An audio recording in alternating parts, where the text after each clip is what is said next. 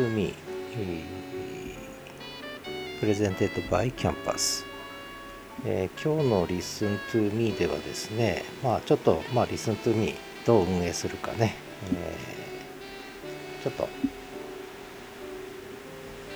悩んだとこあるんですが、えー、まあちゃんとリスナーを意識してちゃんとやるぞというふうに決めましたので今日はですね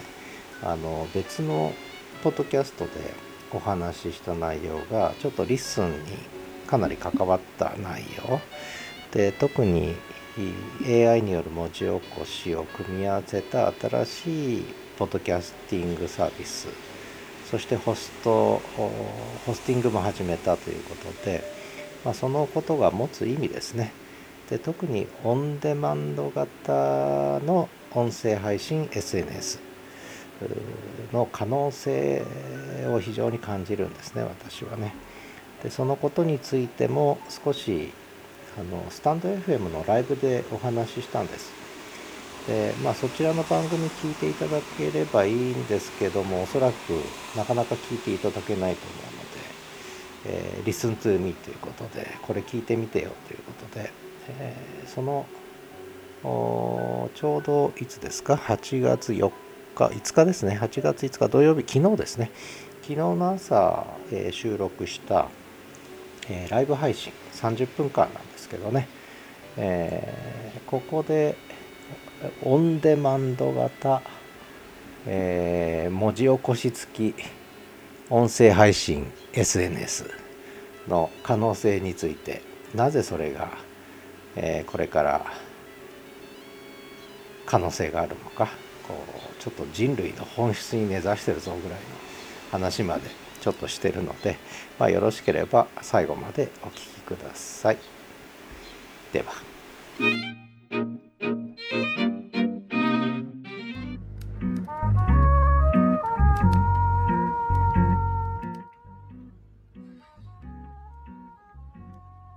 はい、公開ダラダライブの2回目ですね。えー、札幌のオープンスタジオからお送りします。えー、キャンパス FM6214、えー、先週から始めたライブ配信ですね。金曜日の夜と、それから土曜日の朝と、えー、まあ、金曜日の夜はメンバー限定、土曜日の朝は、えー、公開ということで始めたわけですけれども、まあ、これが多分一番ね、名前もそうなんですけど、公開ダラダライブということで、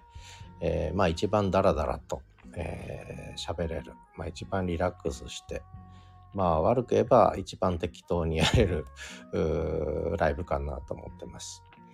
で、基本ポッドキャストってやっぱりね、オンデマンドが基本なんですけども、最近はそれこそラジオトークとかね、えー、いうサービスもあるんですけれども、結構ライブの文化も、えー、だいぶ出てきた感じがしますね。で、まあ、スタンド FM はね、ライブ配信もできるということで、まあ、その機能を使わないのはやっぱりもったいないので、まあ、そんな形で、公開ダラダライブ2回目、えー、土曜日の朝、土曜日9時15分から9時45分までですね、えー、お送りしてまいります。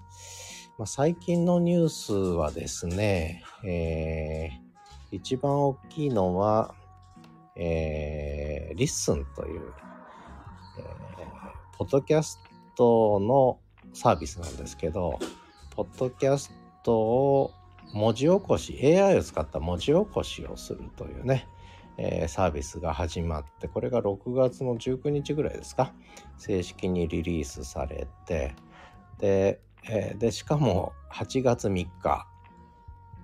えー、自らホスティングサービスを始めたというね。でこれはやっぱり大きなニュースです。で結構大きな動きにまあ大きな動きかどうかわかんないけど結構重要な貴重な動きになっていくんじゃないかなというふうに思ってます。でこの LISTEN えー、使ってる方どれぐらいいるか分かりませんけれどもまあ例えばスタンド FM はね文字起こし1ヶ月60分というのが無料枠になってるんですが、まあ、 LISTEN さんはね、えー、太っ腹にも、えー、全部他のポッドキャストで放送したものも含めて AI で全部文字起こしてくれると。まあ、これいつまで続くのかね。やっぱりユーザーが増えるとさすがに厳しくなってくると思うし、ね、えー、今んとこ広告とかもないので、どうやって収入を取っていくのかとかね、えー、まあいろんなことは考えてるんでしょうけども、まあ、この LISTEN さん立ち上げてしかもホスティングサービスが始まったということでちょっと注目していきたいなと思ってます。でそれで私もですね実はあのこの LISTEN っていうのを7月4日から私はポッドキャストちゃんと始めたんですけれども、えー、7月の下旬ぐらいからね、この LISTEN さんも使わせて、中旬ぐらいからかな、 LISTEN さん使わせていただいて、重宝させていただいてるんですが、あのまあ、昨日、一昨日か、8月3日に、ホスティングサービス始まったということで、えー、まあ、早速、番組を立ち上げちゃいました。3つ目になるんですけどね。Spotify の番組とこのスタンド FM の番組とでもう一つ今リスンに、えー、番組を立ち上げちゃいました。名前が Listen to Me という名前でね。で、Listen to Me がなぜか Listen の、えー、トップの方に引っかかっちゃったんですね、目にね。で、それでちょっとニュースでも取り上げられちゃったので、えー、その Listen to Me のリスナーが一気に増えまして、で、ところがその私 Listen to Me はあんまりこうリスナーを意識せずに、えー、好き勝手喋るというコンセプトで始めたもんだから、あの、ちょっと、え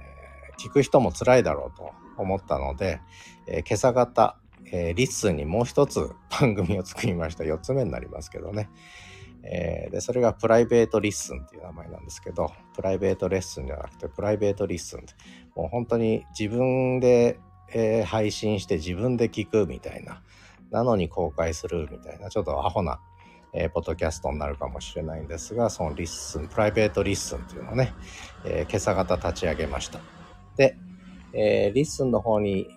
おととい開いた Listen to Me というのは、まあ少しもうちょっとリスナーを意識してね、えー、ちょっと、うーん、その Spotify でやってるのが一番軽めなんです。で、スタンド FM が、まあちょっと、ちょっとお勉強の内容も入ってるんです。で、ライブで少しバランスをとってるんですが、で、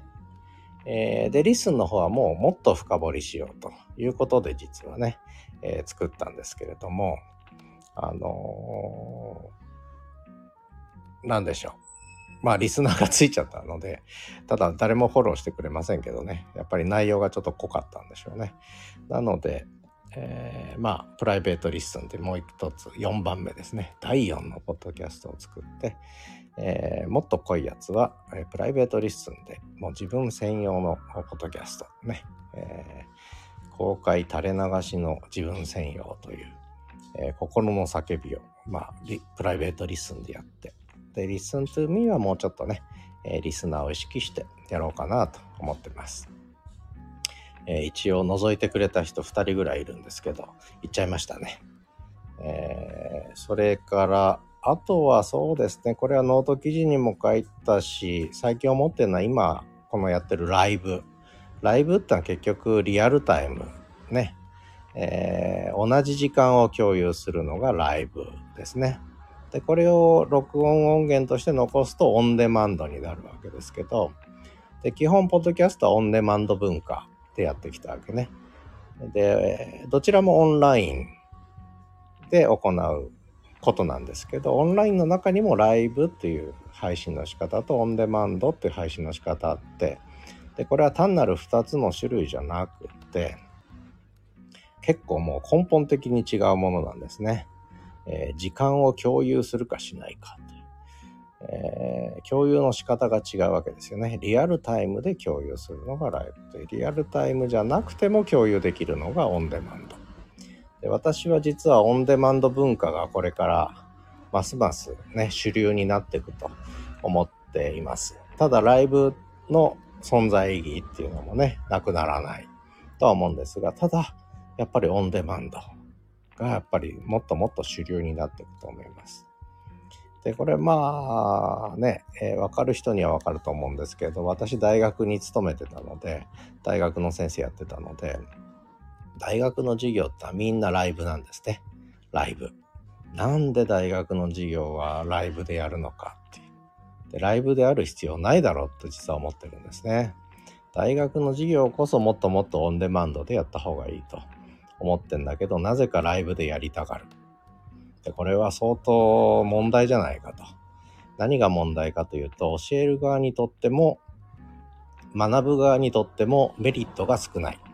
逆にデメリットが多いと。でオンデマンドの方が学ぶ側にとっても教える側にとってもメリットが大きいという、まあそういう話なんですけどね。まあ、このテーマはね、非常にちょっと大事なポイントなので、こだわっていこうかなと思ってます。だから、何でもかんでもライブでやる必要は全然ないんですよね。オンデマンドで聞けばいいと。えー、そしたらもっと自分の時間、これは時間がやっぱり自由になるってことですね。オンデマンドの方がね。で、人にはそれぞれいろんな都合があるので、時間と空間を共にしなくても、コミュニケーションは取れると。これがまさにオンデマンド文化と。まあそんな、まあ、小難しくなってきましたね。まあ、これぐらいにしておきましょう。それからあとはですね、えー、今 LISTEN の話してね、ちょっとポッドキャストばっかり、7月入ってから本当にポッドキャストばっかりやってるんですけれども、えー、もう一つ思ったのが、結局文字、文字入力？文字入力自体がもう消えてなくなってくんじゃないかと、これからね。えー、どういうことかというと、さっきの LISTEN のサービスもそうなんですけど、結局喋ったやつを AI が全部えー、ちゃんと綺麗に清書してくれるんですよね。だから、もう文字を書くという必要なくて、人間は喋ってればそれを全部 AI が文字にしてくれる。まあ最近漢字書けない人も増えましたし、テレビの字幕見てても誤字が多くなってきたんですけれども、ますます人間は、ホモ・サピエンスは文字を書かなくなるということで、これはやばいなと思いながらも、でも5年後、10年後はもう誰も文字を書かない。キーボードは消えてなくなり、文字入力はなくなると。で、皆さん音声入力。で、文字は AI が書くと。まあそういう時代にね、完全に突入したなと。で、そうなってくると何が起きるかっていうと、SNS も文字でやってるじゃないですか。Twitter が X になり、 Threads が登場し、ノートという SNS があり、Facebook があり、まあそこにはもちろんね、映像とかも載っけれるんです。写真も載っけれるけど、基本文字なんですよね、やっぱり。文字中心の SNS の時代があったわけです。で、この文字中心の SNS の時代が終わると。文字中心の SNS の時代が終わって、音声配信型の SNS の時代がもう始まったと。で、これは何が一番大きいかってやっぱり AI です。AI が代わりに文字を書いてくれる。うん、だからやっぱりこの AI の登場によって間違いなく文字入力型の SNS の時代が終わり、音声入力型の SNS の時代に突入したと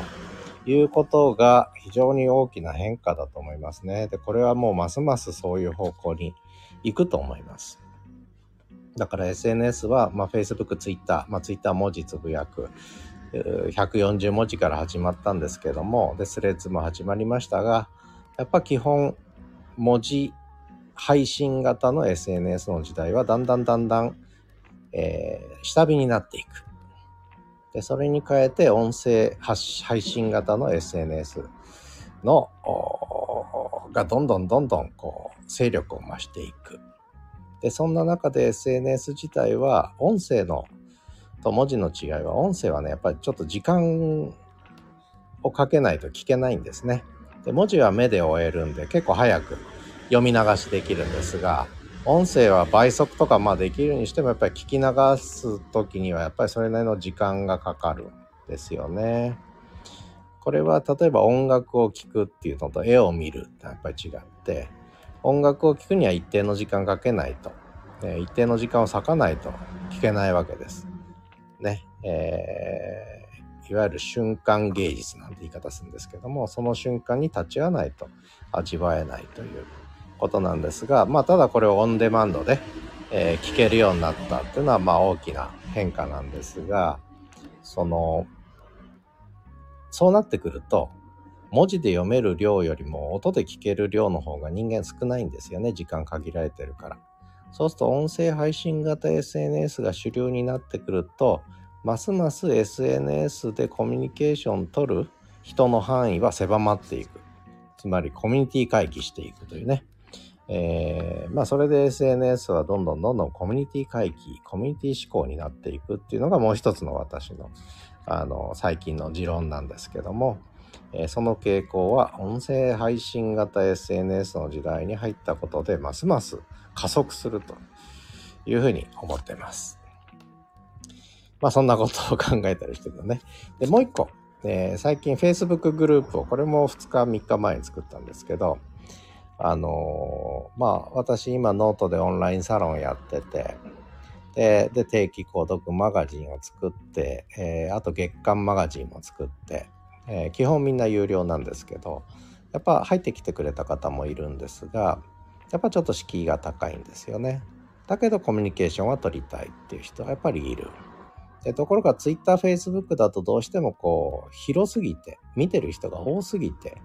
コミュニケーションになんないんですよね。もういいねしかしない。なかなかコミュニケーションはできない。でそうするとやっぱりある程度囲い込まれた中でのコミュニケーションの場が必要かなと。いわゆるコミュニティ型ですよね。で、昔は mixi とかいろんな、あのまあ、ニフティサーブもそうですけど、パソコン通信もそうですけど、フォーラムとかコミュニティとかね、サークルとかね、えー、そんなのが、そういう機能あったんですね、必ずね。で、今、Facebook でやっぱり注目したいのは Facebook グループです。で、ツイッター、まあ X に名前変わっちゃいましたけど、ツイッターコミュニティってありましたけど、これもそううまくいかない。で、Facebook グループはね、結構僕は使えるんじゃないかなと。むしろかつての mixi のコミュニティみたいな感じで、Facebook グループは使う人がこれから出てくるんじゃないかなという気がしてますね。で、Facebook もそれ意識してるようで、あの、Facebook グループの機能はどんどん充実してきてると。そんな感じがするので、ちょっとこれもね、えー、注目していいのかなという感じがしてますね。まあそれでちょっとつながるキャンパスっていうね、えー、Facebook グループを作って今ちょっと動かし始めたんですけど、まあ思ったよりも反応がいいので、ただやっぱり癖がついちゃってんですね。なかなかコメントを打たないという。これは面白いですね、やっぱり。えー、文字を書かない SNS, SNS になっちゃってるっていう。で、みんな閲覧はするのね。見るし、情報も集めるし、で、必要な告知、みんなに知ってほしいことは告知するのね、イベントとかね。だけど、それ以外のことはあまりコミュニケーション取らないという、なんか非常にこう不思議なことが起きてる気がしますね。もうちょっとやっぱコミュニケーションをできるあるいはコミュニケーションするようなこう SNS があるといいんですがその時に実は音声ってのはとてもいいんですよね語る言葉っていうのはね音声配信型 SNS ってやっぱりこう会話ってのは基本ですよねで文字は読んで終わりという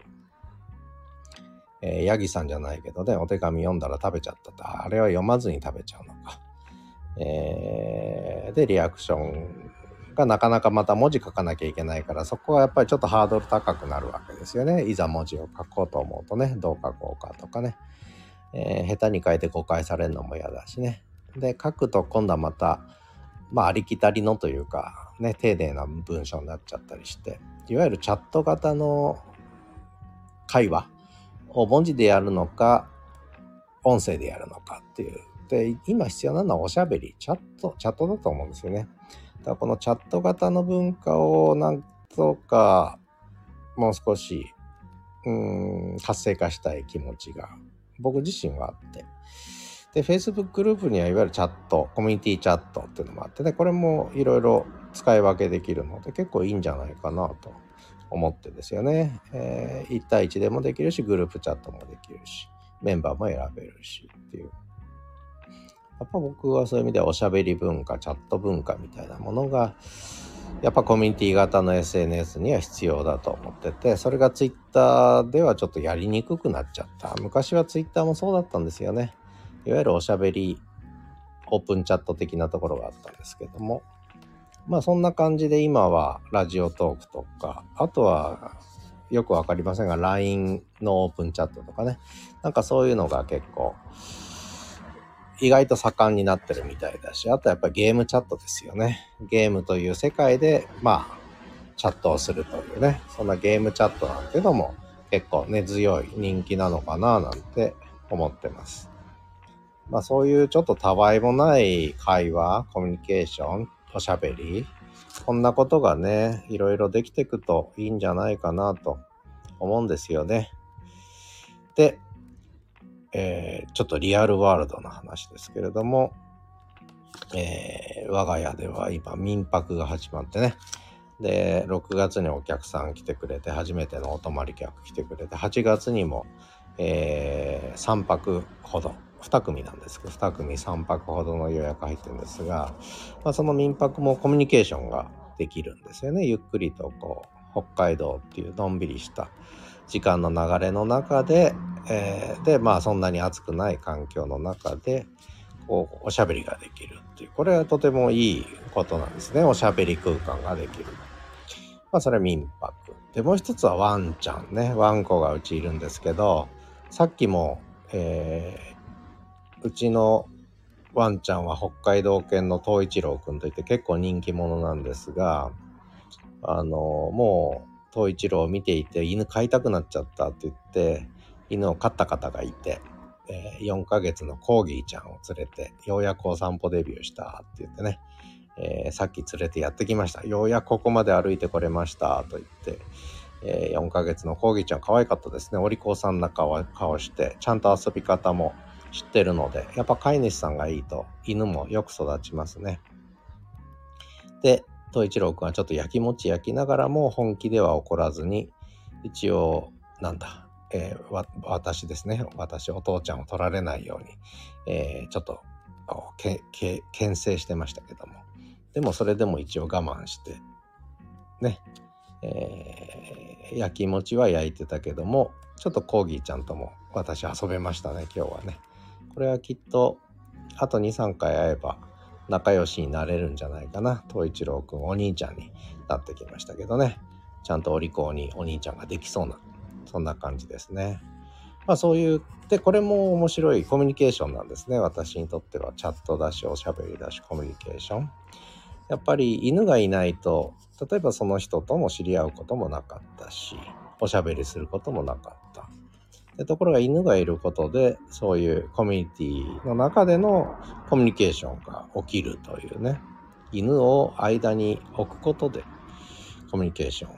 がおしゃべりが生まれるっていう。これ面白いですね。でもう一個昔はねやっぱり子供子育てね。えー、子供が生まれると赤ちゃんとか子供の周りで大人が会話するっていう文化があったんだけど今少子化でしょ。子供がいる家庭いない家庭はっきりしちゃってて子供がいてもまあ少ないからなかなかそのねママ友パパ友もそんなに広がらないという感じ。でしかも結構孤立して育てちゃう場合も多い。なので子供が本当は大人のコミュニケーションを活性化してたのが子供がいない少なくなったことで大人のコミュニケーションがかすなんだ起きないんだよねおしゃべりがね。で、よく見てると、やっぱりその辺でこう、おしゃべりしてんのは、幼稚園や、えー、保育園や、あるいは学小学校に子供を送り出した後にお母さんたちがこう、立ち話を30分40分しているという。で、これがやっぱり人間のコミュニケーションのスタイルだと思うんですよね。だから子供とか、まあ子供いなければ犬とか、そういうものが間に入らないとあのコミュニケーションが活性化しないっていうことだと、まあ僕は思ってて。で、ある人よく言ってましたね。えー、もう犬がいないと夫婦の会話がないとかね。えー、まあ子供がもうみんな外に出ちゃって、で、犬がいて、お互いに犬と喋ることで夫婦の会話が成り立ってると。で犬がいないともう夫婦間の会話もなくなるっていう。だからやっぱり人間っていうのは大人の人間って何か間に入るものがないと。まあ共通の趣味でもいいし、えー、犬でもいいし赤ちゃんでもいいし子供でもいいんだけどやっぱり共通の何か中に入るものがないとコミュニケーションっていうのはあの活性化しない。おしゃべりは始まらない。でさっきゲームチャットの話したんですけどゲームチャットが何で成り立つかっていうとみんなゲームやってるからですね。それが仲立ちになってでおしゃべりもついでにすると、まあ、そんな話になってる。で今のこのポッドキャストとかあとはラジオトークみたいなのもそうだけど結局誰かが喋ってる。あるいは2人3人で喋ってる。でそこにリスナーがいる。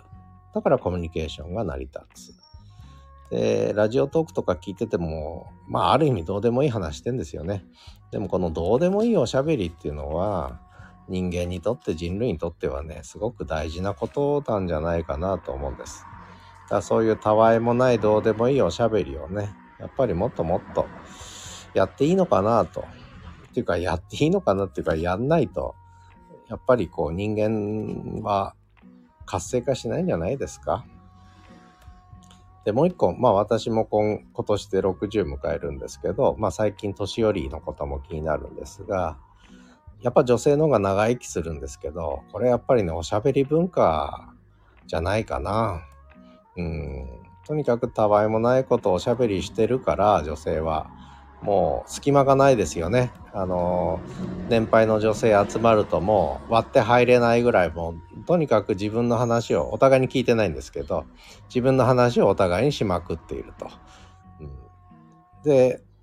あくる日もまた会った時も結局同じ話をしてる。でもとにかく口が止まることはないと常に喋ってると。喋ってないといられないみたいな。で結果長生きしていくというね脳は活性化し長生きしていくという。で男性は何してるかというとじっと聞いてるか聞いてないかね、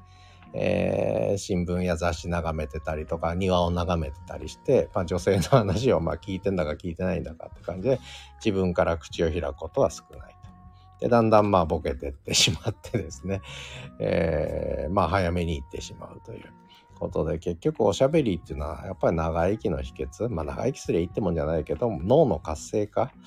うん、あるいは健康維持っていうことでやっぱりおしゃべりってのはとても大事なんだなっていうのはやっぱりいろんなところで感じるんですよね。だからこの音声配信型 SNS っていうのは若い人だけじゃなくて年配の人も含めてねこれはやっぱりね、えー、ニーズがある。間違いなく、えー、人間の本質に根ざしている。で、文字入力ってはむしろ人間がちょっと頑張らないとできなかったのが文字入力ですよね。文字の発明、文字を書く、うん、っていうのはちょっと頑張んないとできない。だけど、喋るのは頑張んなくてもできちゃう。ね、誰しも。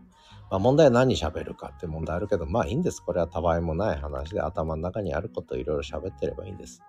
で問題はそれが一方通行じゃなくてね、コミュニケーションになるとね、えー、ちょっとこ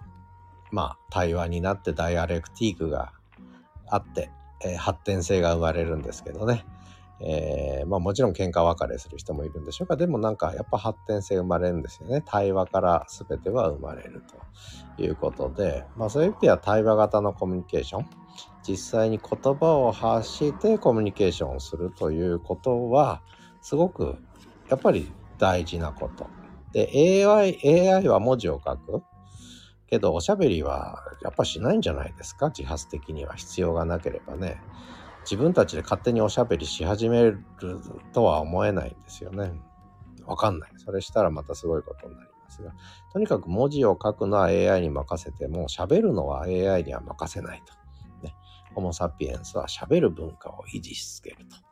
たとえもんも、もんもわかる？文字が書けなく読めなくなっても 喋ることはできるというね、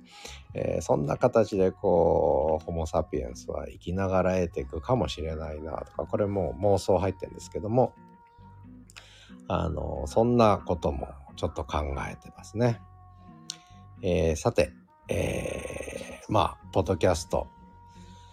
えー、最初はスタンド FM にね、ノート記事と連動させて始めた。で、ノートの振り返り含めて、そのオンラインサロンの報告とかね、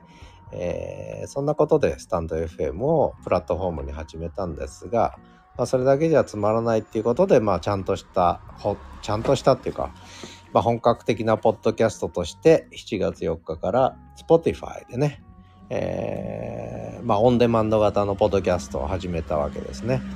で、これがシーズン1、16個のエピソードが終わりまして、で、次シーズン2に行こうと思ってるんですが、これ一応ちょっと間を空けたのね、わざとね、わざとちょっと間を空けてまして。で、シーズン1はそれなりに多分、まあ、とまあどうだろう、3、40人ぐらい聞いてくれてんのかなと、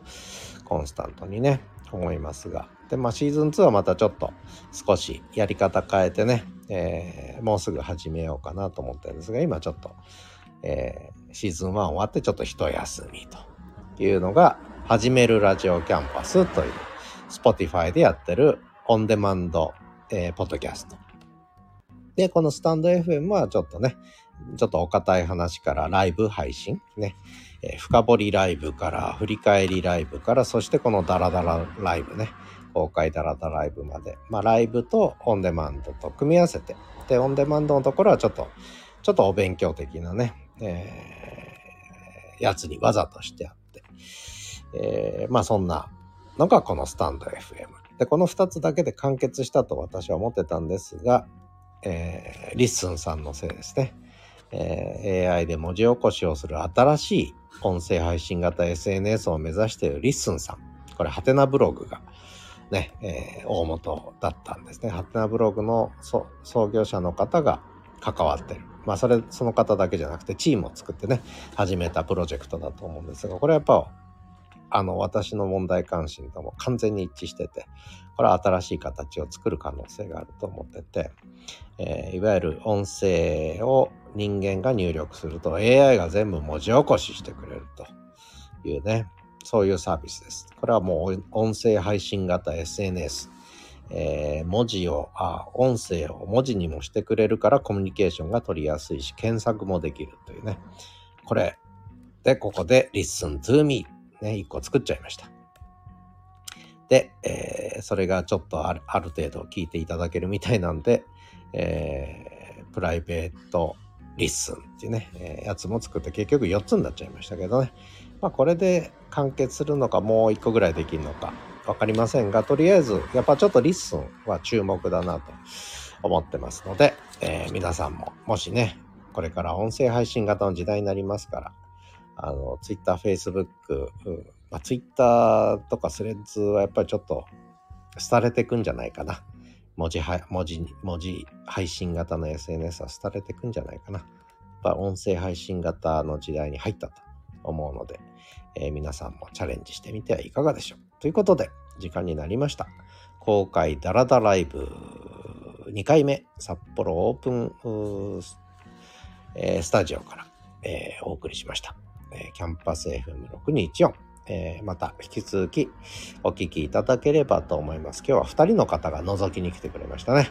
えー、ということで、えー、また、え来週お会いしましょう。さよなら。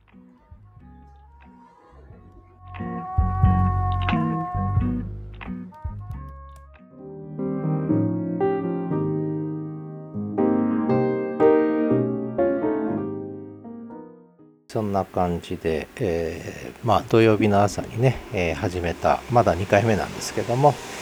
えー、ダラダラライブですね、 stand.fm で始めたんですけど、まあそこでちょうど、まあこの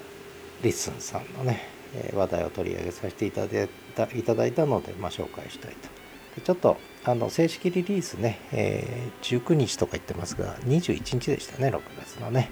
えー、訂正させていただきます。まあ、あとはどうでしょう。皆さんどう思われるのか分かりませんけど、まあ、私はやっぱりライブじゃなくてオンデマンド、えー、文字や映像じゃなくて音声。でしかも文字起こし付きっていうね、えー、ここは非常に重要だと思ってますので。まあね今後の、えー、リスンさん楽しみですし、まあ、このリスントゥーミー、えー、それからプライベートリスン。でさらにもう一個作っちゃいました。ごめんなさい、えー、しばらくちょっとリスンさんでいろいろと実験させていただきたいと思ってます、えー、今後ともどうぞよろしくお願いします。ありがとうございました。